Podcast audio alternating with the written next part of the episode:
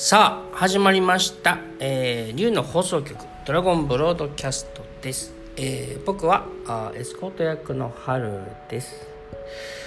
あの今回ですねあのえっとヒーリングクロスをえっ、と始めてえっ、とあれ？今月からだっけ？今月からですね。えっ、とそ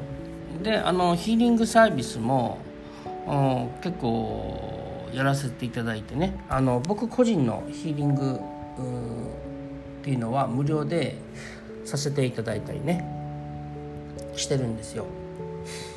でえっ、とそしたらねあのあ無料で受けれるんですけどちょっとシステムが少し、えー、と変わってというかまあ無料は無料なんですけどあのえっ、と対面の方はお花をいただいてるかな。でお花って言ってもお花屋さんで買ったものでもなんかありがたいですけどあのーそのどこかに咲いてあるお花でもねあのいいんですけどえっ、と冬だったらどうするんだろうね、うん、それはもちろん草でもいいのかな。えっともちろんそれでももし、えーそれでも結構ですしまあ絶対条件ではないんでねあのありがたく受けたまわりますけどね何でもね。えっとそうヒーリングをしてたらねあのなんと僕がですね調子がいいですね。あの結構どれぐらいですかね。えっと40代になってからかな。少しこう肌がちょっと荒れることが多かったんですけどそれが結構回復しましたね。特にこの間ねあの群馬からいらしたクライアントさんに、まあ、せっかくなんでなんその、えー、とヒーリングさせていただいたら時がきっかけかな。だいぶあのお肌がなんかあの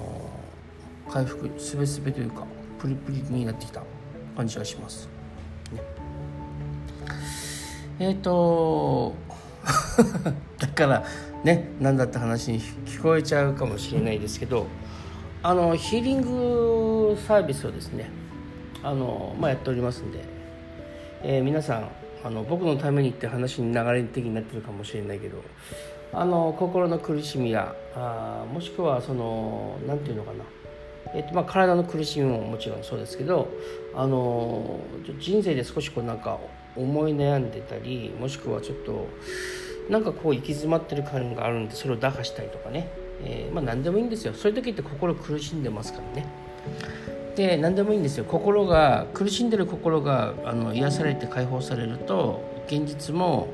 自分のその、えー、と実体験うんと社会的な状態とか肉体の状態とか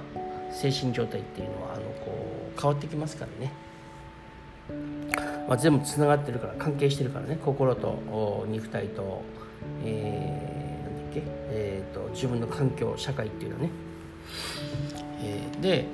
あのーこれそういえばこの間ヒーリングクロスの時にお話しさせてもらったんですけどそうヒーリングクロスはね毎週水曜日の夜、えー、となんと時間が遅いんですよ。10時から。10時から11時までねやってます。で僕とマリアさんで、えっと遠隔まあその Zoom を使って遠隔でのこのヒーリングを受けていただくような形のイベントなんですけどあのヒーリングを受けるとその心のその苦しみが解消の方に解消されるとか解消の方に向かうとかもしくは、えー、とスピリチュアルな才能が開花するとか自分の人生の現状が変わることが思われるとかあ肉体の苦しみが変化出るっていうことが起こったりする場合もあるみたいなことは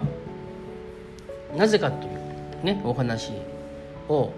この間させていただいたんですけどあの人間って例えばこう緊張したら肩がうってこう上がったりしません、ね、もしくはあのー周りに怖い人がいたら首が少し少し下にへっこんで肩がぐっと上がるみたいなね。でそれがずっと続いたら長い時間続いたらそこの部分ってほら血行は悪くなるじゃないですか。ね？えー、と怒ってたりするとやっぱ体に負担がかか負荷がかかるから、えー、と体の臓器やっぱりどっか負担がかかるんですよね。東洋医学なのかな？東洋医学では肝臓に負担がかかるって言われてるかな。えー、で東洋医学じゃなかったらごめんなさいね。であのやっぱり自分の心の使い方って肉体にやっぱ影響出るんですよね。緊張してれば呼吸浅くなるしもしくは止まるし。そうすればあの全身の細胞はエネルギーがちょっと不足するしね。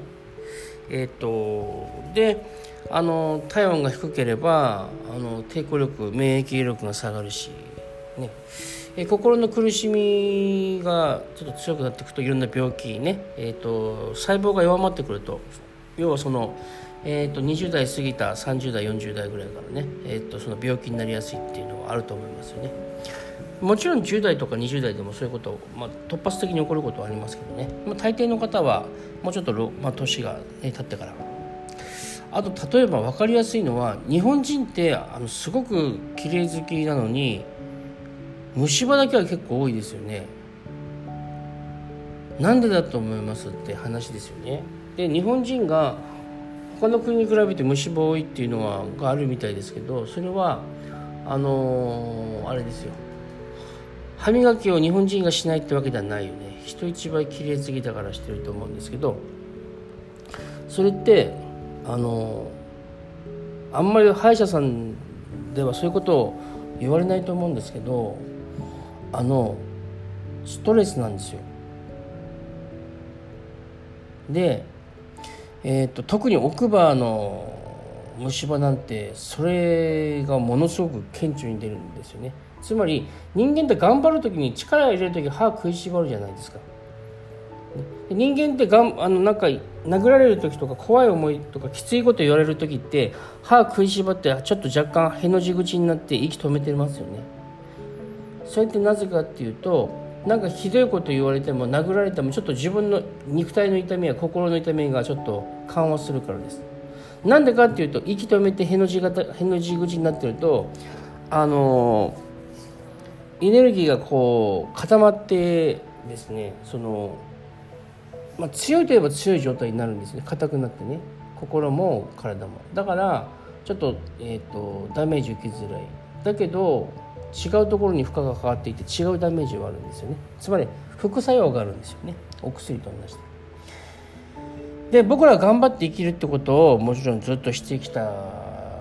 昭和世代がほとんどですね。今日本のはね。でその昭和頑張ってきた昭和世代の人に育てられた人たちが平成の世代の人とかね令和の子たちとかもねいるわけじゃないですか。もちろんどんどん緩和されてきてるんだけど苦しまなくてもいいよってなってきてるけどね。えっ、ー、とやっぱりね歯を食いしばって頑張るっていう耐えるとかいうことを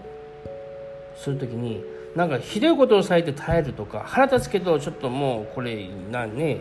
えーと、殴ったり暴言吐くってことはまあそこはちょっとしたくないからやめとこうとかっていうのでもすごいストレスかかってその時に歯にものすごい力がぐわってかかっていてで歯がボロっていくですね。特に40代ぐらいで奥歯虫歯の人なんて大体そのストレスですね。でもこれは実はですよ。僕こんな偉そうなこと言ってますけどあ偉そうではないか。あの言ってますがあのね僕ね幼稚園の頃かな幼稚園の幼稚園の年少ぐらいの時にうちの母親が家出したことがあってですね。えーとまあ、うちの親父が結構あの宝刀三昧のお坊ちゃんだったまあ結構うちの父親はあのあのボンボンでしてね。あのお坊ちゃんででちょっとなんかあのいろいろ飲む打つ買うってですね。いろいろこう遊びほうけた時にうちの母親がまあちょっと家出したことがあってまあ結局帰ってくるんですけどその関係じゃないかなって思うんですけど僕ね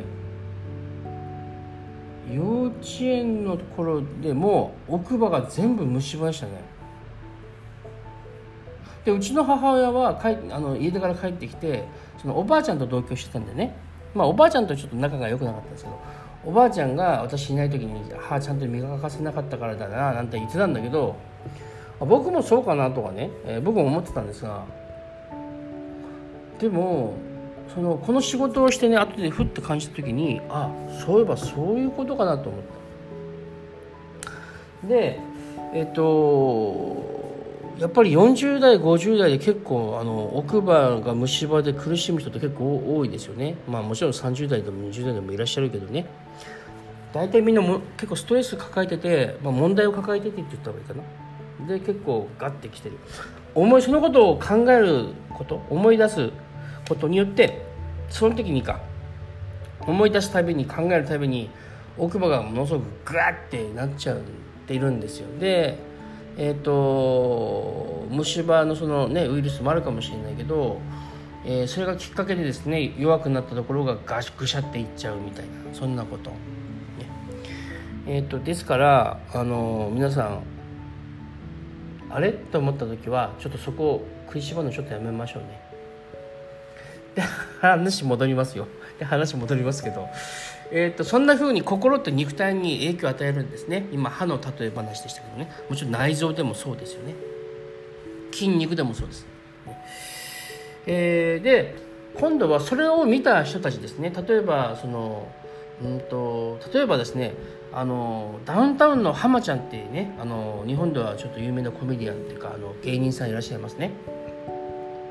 であの浜田さんってあの若い時の写真見るとすごい目が細いですよね。あのすごい多分怖い時っていうんですかね。あのすごくこう行動力あふれるあの手が出そうな時っていうのは目がすごい細いと思うんですけどあのどんどんどんどんもちろん年が取ってきて筋肉の関係で目がなんか、ね、あの今目が大きくなってきてるって一般的には思うかもしれないですけどでもやっぱりいろいろ満たされているその浜田さんの20代30代、えー、今もう50代かな？あの時とあのいろいろこうものもいろいろ苦労して、まあ、いろんな精神的な子供なりのストレスがある中で、えーと、不信感もあり人間に対してでちょっと,、えーと警戒心も強くなってでちょっとこう鋭い目つきになっていたものっていうのはやっぱりあのその自分の環境によってそういうものがあったと思うんですね。で、えーと、自分が満たされてきてどんどん気が柔らかくなってきて目つきも柔らかくなってきたと思うんですけど、あのー、今度は自分の心の使い方が肉体に影響を与えるだけじゃなくて今度は肉体がそうなってる時にじゃあ今度周りの人がどうなるかってことですよ。やっぱり目つき鋭い人がいたら ちょっと関わ 関わらないでおこうかなみたいな。こう離れる人もねいるかもしれない。で他にもいろんなことがあるかもしれない。なんだあいつはって逆にこうこうかかってくる人もいるかもしれないし。もしくは直接かかってこないんだけどなんか間接的に、まあ、いやらしくというかなんかこうあのあ画作佳作っていうのかな？えっ、ー、とあれちょっと待って今ちゃにちょっと言葉が出てこなかったけどえっ、ー、と画作する人あの計画する人もね出てくるかもしれない。でえっ、ー、とこれら今言ったこと全部含めてですねまとめますと心の使い方によって肉体に影響もこうやって与えてるしこうやって、えーと周りの自分の環境にも影響を与えてるんですよね人間って。だから癒されていくと肉体も周りの環境も自分の環境も変わるんですよね。だからぜひあの癒しやねどんどん進めていただきたいなと、まあ、もちろんあの、えーと、好きなカウンセラーさんやヒーラーさんやねチャネラーさんとお会いして癒されるってこともね大事でしょうしマッサージ屋さんとかね、えー、整体の人とか。もいいですしね。もしくはなんか好きなご飯食べたり美味しい,、ね、美味しいもの食べたりうんと好きな人と会って楽しむっていうのもこれもまた癒しになりますけどね、えー、自分の快適な空間に自分がいるだけでもねえー、なんかお家で一人でクラシック音楽を聴くとかね。人によってはいやこれはもう人それぞれなんで好き好きなんでいいんでなんかすごく自分のお家の中に仏像がいっぱいあってそこの前にいると心が落ち着くっていう場合はそれもそうだしね。自然の心地よいところに行って、えーと、高原や公園や川や海やそこであなんか自分を癒すってことをね会う人はそれをすればいいし。是非癒しですね。皆さんより進めていかれてください、ね、え今日はそんなお話でございました、ね。えまたお会いしましょう。ありがとうございました。